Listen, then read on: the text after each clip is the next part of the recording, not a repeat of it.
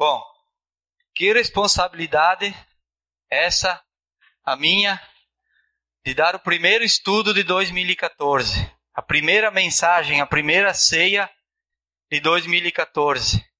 Tem alguém aí que quer trocar aí? Ninguém? Vamos lá, né? Vamos baixar a nossa cabeça, vamos estar orando antes. Senhor Jesus, queremos entregar a Ti, o Pai, esse tempo, esse momento, entregar a nossa vida, o Pai, esvaziar a nossa mente, o nosso coração e ouvir a Tua mensagem. Ouvir o que Tu tem para nos dizer hoje, o Pai, e que a gente possa sair daqui edificados. Abençoa cada pessoa, cada semelhante que está aqui nesse dia. Cuida, guarda e protege a cada um. E que realmente, Pai, a gente possa dar honra e glória a Ti nesse momento que, que vamos participar da primeira ceia do ano. Te louvo por isso, Pai, no nome de Jesus Cristo. Amém, Senhor. Hoje eu tenho um assunto para falar que é da concorrência. Há uma concorrência enorme no mundo hoje. Há uma competição desenfreada no mundo que a gente mal consegue acompanhar. Eu gostaria de mostrar alguns exemplos para vocês. O melhor exemplo que eu encontrei, que todo mundo conhece, é, são carros. Eu quero mostrar para vocês alguma diferença que existia há 30 30 ou 40 anos atrás, as opções podem mudando as fotos. Nós tínhamos o Chevette, o Fusca, o Corcel. Basicamente, eram esses carros que existiam há 30, 40 anos atrás. Existiam alguns mais, mas os básicos, os que mais rodava, né? Quem é que já teve algum desses carros aí? Olha, muita gente teve, né? Interessante, né? Agora eu gostaria de mostrar as fotos dos carros de hoje, uma parte dos carros de hoje. Ó, isso aí, volta um pouquinho, volta. Isso aí hoje é o pátio de uma fábrica. Só numa fábrica existe vários modelos, várias cores, um pátio cheio de carros. Mas vai, vai continuando aí. Pode ir passando. A maioria conhece esses carros, né? Uma pequena parte desses carros uh, a gente tem ou já teve e tem muito mais. Eu peguei só aquelas montadoras mais velhas aqui no Brasil, né?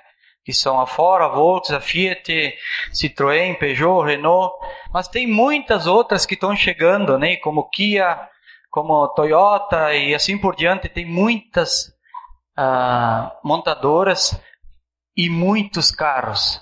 A gente vê tanto carro na rua que eu nem conheço os modelos. Eu não consigo acompanhar todos os modelos que existem. Então a concorrência ela veio de uma forma tremenda aqui nos últimos anos, né? E não só isso, a concorrência nos celulares, produtos de comunicação.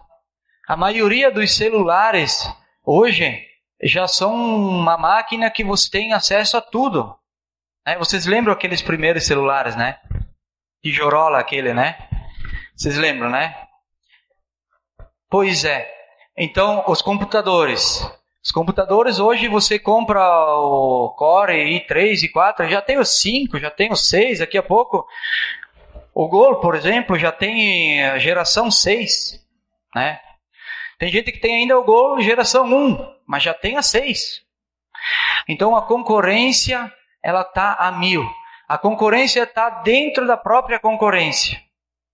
A própria empresa hoje. É, eu queria testar ver se ia funcionar, mas pelo jeito não vai. Vamos mudar então. A concorrência então hoje ela está dessa forma. Agora eu pergunto para vocês, quantos de vocês tinham seguro de carro daqueles quatro primeiros lá? o Chevette, o Fusca. Alguém tinha seguro? Uma pessoa tinha seguro.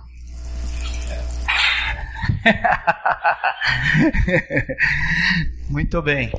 Agora pergunto para vocês quantos tem seguro hoje? Hoje tem muito mais, né? Muito mais. Por que, que a gente tem que ter seguro hoje? Sabe por quê? Porque hoje a gente tem carros. Naquela época a gente tinha automóveis. Onde é que você vai? Ah, eu vou na oficina levar o auto. É. Hoje não, eu vou na oficina levar o carro. Mudou bastante. Mudou bastante e nós temos que ter seguro hoje para se proteger do nosso semelhante. Se proteger do roubo, se proteger do, do acidente e assim por diante. Mas o que, que tem no seguro de carro? 110% da tabela FIP, perda total, assistência 24 horas, 150 quilômetros ou por aí de guincho, carro reserva por 8 dias, né? Basicamente isso, né? Cobertura de vidros, faróis, papapá. Agora faço outra pergunta para vocês. Quem tem seguro de vida? Olha, tem algumas pessoas que têm, não é muitos, né? Olha, tem gente jovem com seguro de vida aqui, ó. Poxa. E aí, você conhece a sua pólice do seguro? Ariela, aqui. Que, quanto que é por perda total o teu seguro? Não é muito. É conforme a pessoa. Ah, assistência 24 horas. Ambulância 150 km? Não?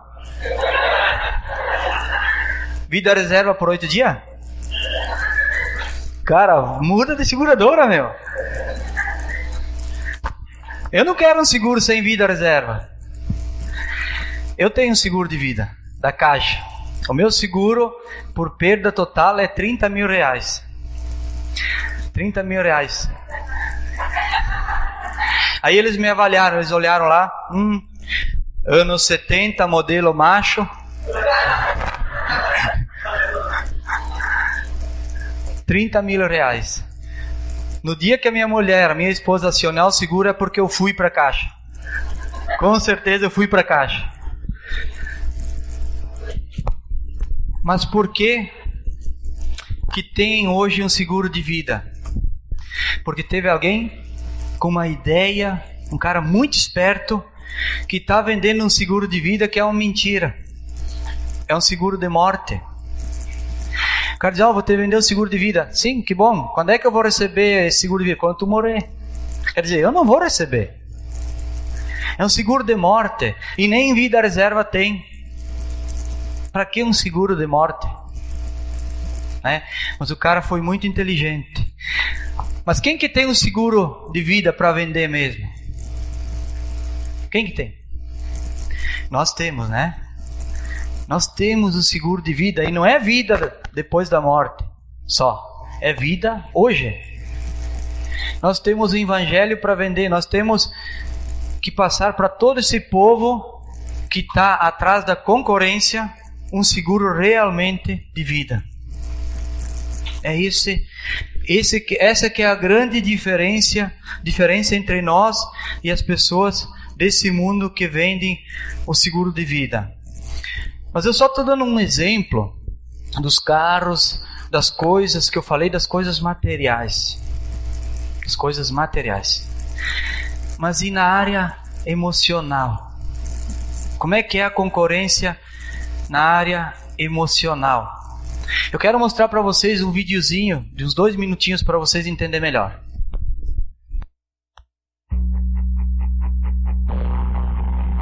Eu sou Tony Stark. Construo coisas bacanas. Tenho uma namorada maravilhosa. E de vez em quando salvo o mundo. Então, por que não consigo dormir?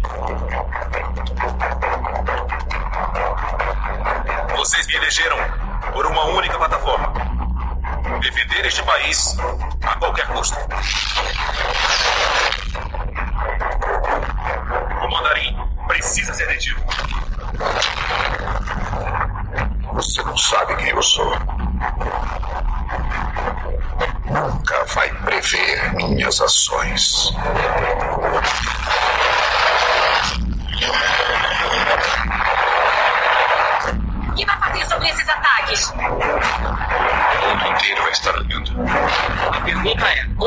Tony Stark? As coisas mudaram. Tenho que proteger a única coisa sem a qual não posso viver, que é você. Sr. Stark. Hoje é o primeiro dia que resta da sua vida.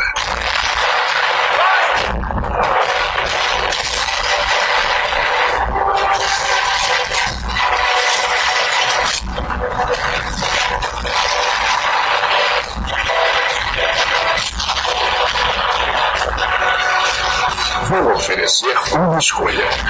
Você quer uma vida vazia ou uma morte significativa?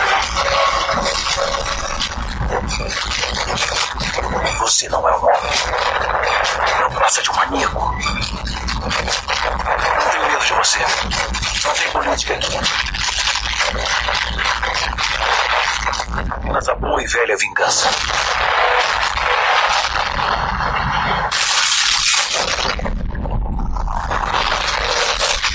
Precisamos de seu departamento.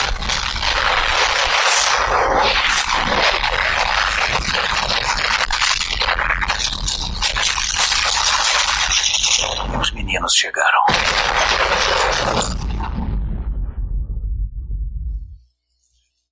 Ah, uma pena que saiu um pouco de chiado no vídeo aí, mas não era a questão em si do vídeo, mas a questão é simples. Esse é um dos filmes mais vendidos no mundo, que mais vendeu. Esse Homem de Ferro, um, dois, três, aí fez muito sucesso. Esse ator, né, Tony Stark. E hoje ele tem muitos filmes, muitos super-heróis, né? Homem de Ferro, Homem de Aço, Homem-Aranha, Batman. Vocês já ouviram falar em Homem de Carne? Não, né? O único super carne que eu ouvi falar é o boi. É, ele é super carne, né? Boizão grande. Então hoje é difícil competir com toda essa tecnologia.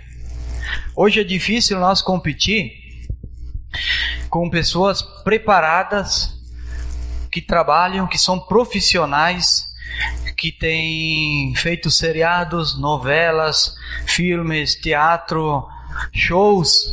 Eu vou dar um exemplo para vocês de um show. Nós tivemos o dia primeiro em Gramado. E lá tem o show Nativitá, num lago. É muito bonito. Muito bonito. Lá eles devem ter 50 ou 60 profissionais trabalhando nesse show. Uh, e, e as pessoas não são qualquer um. São tenores, são músicos profissionais, pessoas que cantam em coral, são pessoas que são treinadas para mexer com equipamentos de pirotécnicos, acho que é isso, né? Mas sabe o que, que aconteceu depois de uma hora de show no final? A gente achou, ah, bah, legal, bonito, né? Mas não, não é aquilo que diga assim, nossa, eu nunca tinha visto isso. Sabe por quê? Porque nós já vimos de tudo. Minha cabeça já viu, a minha mente já, já, já girou por tudo, já viu na televisão, na internet, tá. Então é difícil alguma coisa nova chamar a atenção da gente tanto assim. Aí eu me coloco aqui nesse lugar. Imagina eu, Adelar, não é Tony Straco, é Adelar Straco, né? Predebon, Michel, Eduardo e outras pessoas que possam vir aqui falar uma mensagem. Como é que a gente consegue entrar na mente de vocês? Há uma concorrência muito forte, muito grande. Essa concorrência, por quê? Porque a nossa mente ela está totalmente tomada, totalmente ocupada. Vinha baixa um pouquinho aqui, eu acho que está dando microfonia. Então ela está totalmente tomada a nossa mente. E é difícil a gente cativar, trazer a pessoa para cá, para esse momento. Ah, vamos abrir a nossa Bíblia em Neemias, capítulo 8, de 1 a 3. Então acho que tiraram o meu daqui da Bíblia. Alguém que achou ali, por favor, a leia Neemias, capítulo 8, do 1 ao 3. É interessante, né? Põe uma foto que eu tenho aí de, de uma multidão de pessoas. Vamos imaginar que era Esdra lendo a, a palavra para aquela multidão em frente à praça. É, eu não consegui uma foto melhor, tá? Naquela época não, não existia fotógrafo, né? Mas imagine que Esdras estava lendo o livro da lei para uma multidão de pessoas das seis da manhã até o meio-dia. Aí eu pergunto para vocês: se um de nós vier aqui hoje, das seis da manhã até o meio-dia, só ler a palavra, vamos ler o livro da lei aqui, de números ou de. tanto faz. Quantos vão aguentar essas seis horas aí? Eu tenho quase certeza que quando terminar a leitura de 100 vai ter uns 7, 8. Ou se tiver um poucos mais, vão estar dormindo.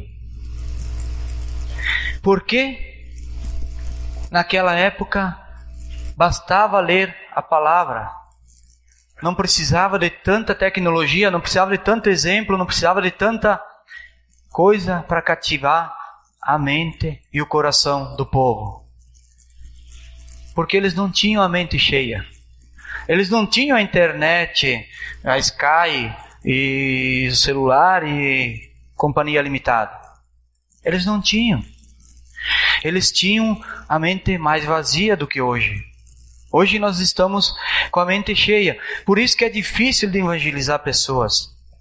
Como é que você vai falar para uma pessoa se você não for? Elas esperam que você seja um super-herói para elas te darem ouvido.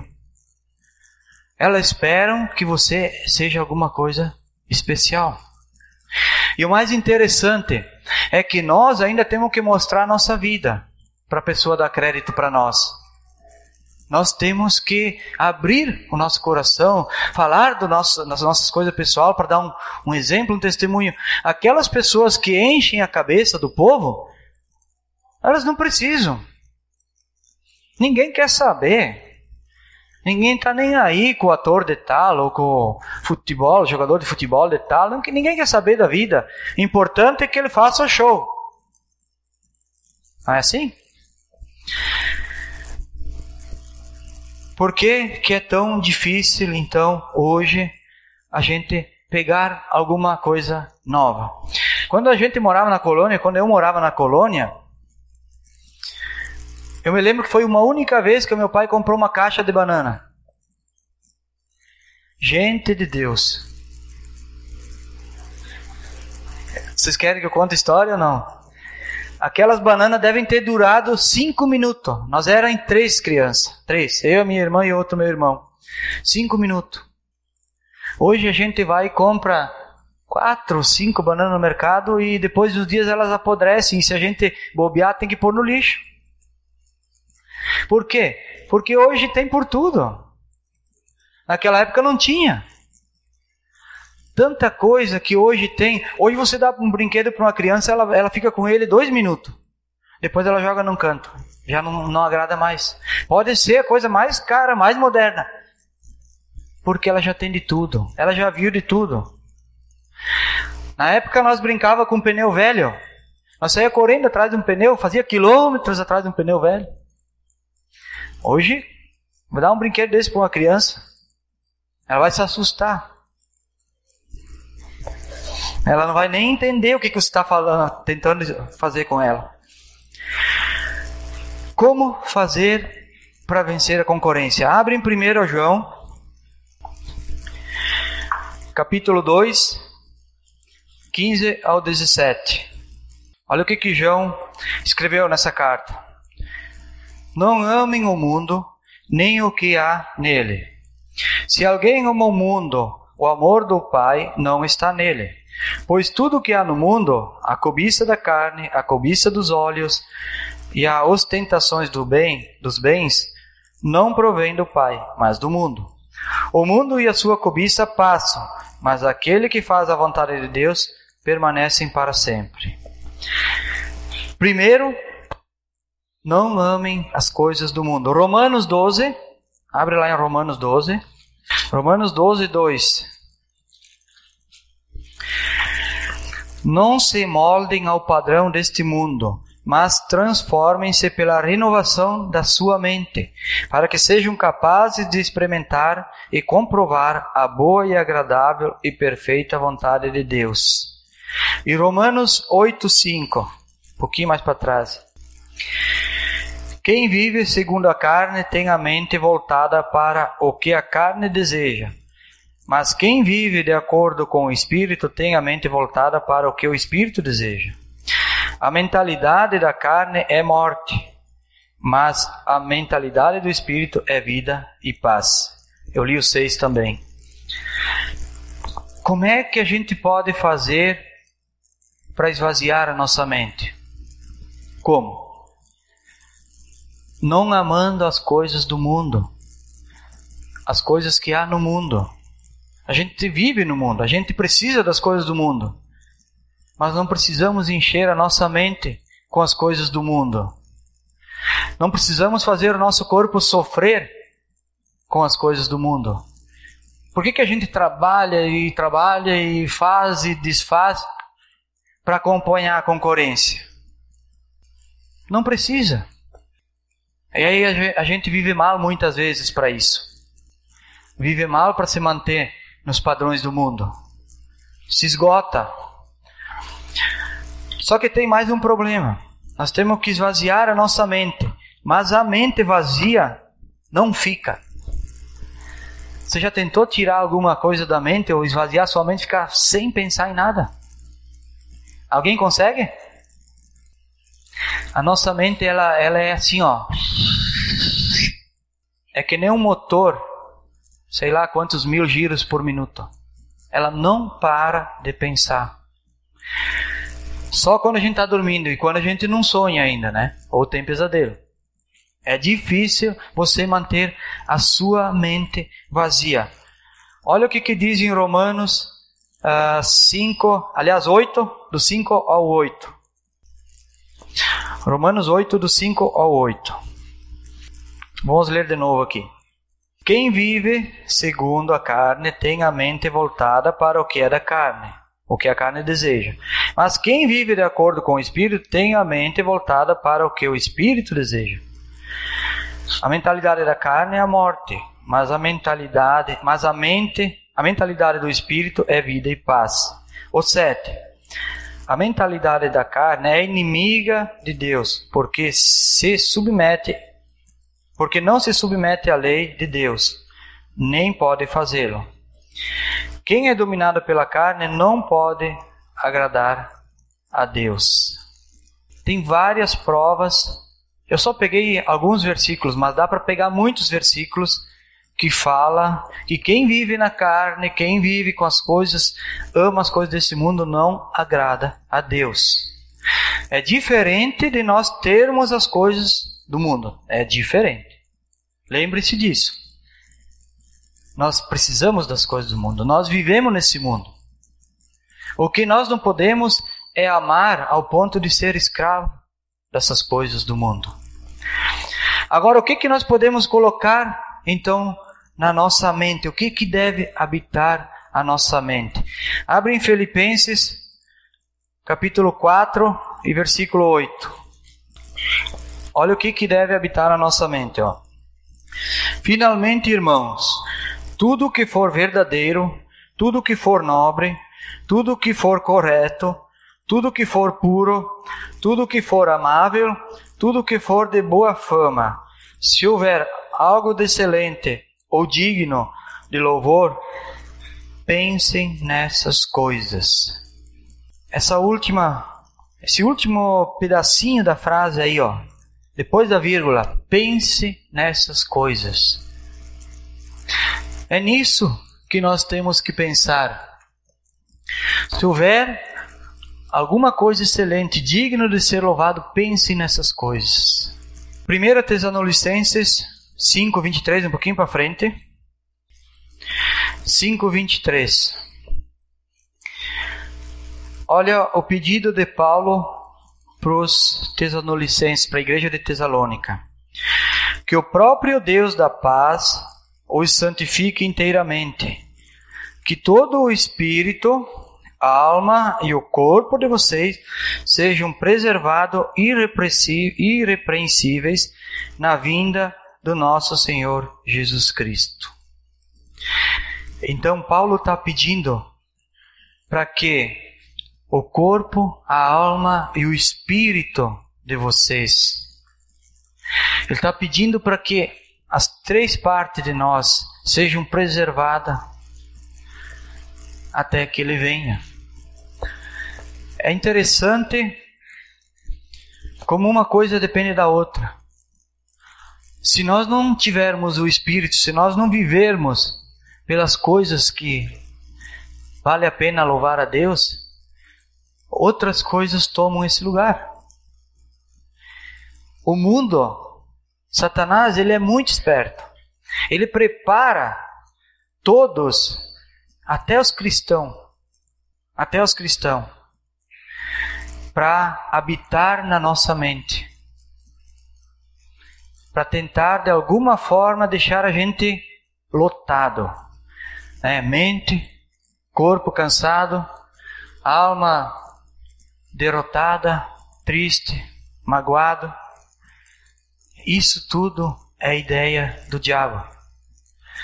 Por isso que Paulo pede, ele faz um pedido para que cuidem dessas coisas, para que Deus também cuide. Eu gostaria que nós lêssemos junto esse versículo, que é um pedido de Paulo para nós também nos dias de hoje. Vamos fazer isso?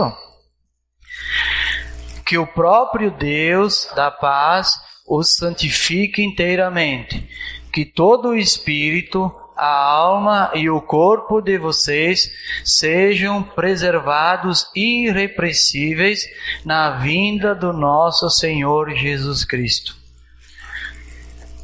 Que versículo! Que pedido de Paulo para nós! Então procurem no dia a dia lembrar disso. Quando vier uma, uma imagem, uma mente ruim, poluída na sua cabeça, troca. Troca. Vocês sabem que hoje é, o ser humano vive à base da troca. A gente só troca alguma coisa que tem por uma coisa melhor. Dificilmente alguém troca uma coisa por uma outra pior. Mas o melhor é Deus. O melhor são as coisas da Bíblia não as coisas desse mundo. Então, troca. Tem até um programa, né, uma comédia aqui no Brasil que chama, o cara fala alguma coisa, troca. Cuide da, da mente de vocês. Façam essa troca constantemente. Vamos baixar a nossa cabeça. Uh, Ariel. Senhor Jesus, queremos entregar a Ti, o Pai, como lemos agora, o Pai a nossa alma, nosso corpo, nosso coração, oh Pai. O Espírito, Senhor, é teu, que habita em nós. Que Jesus possa encher a nossa mente no dia a dia.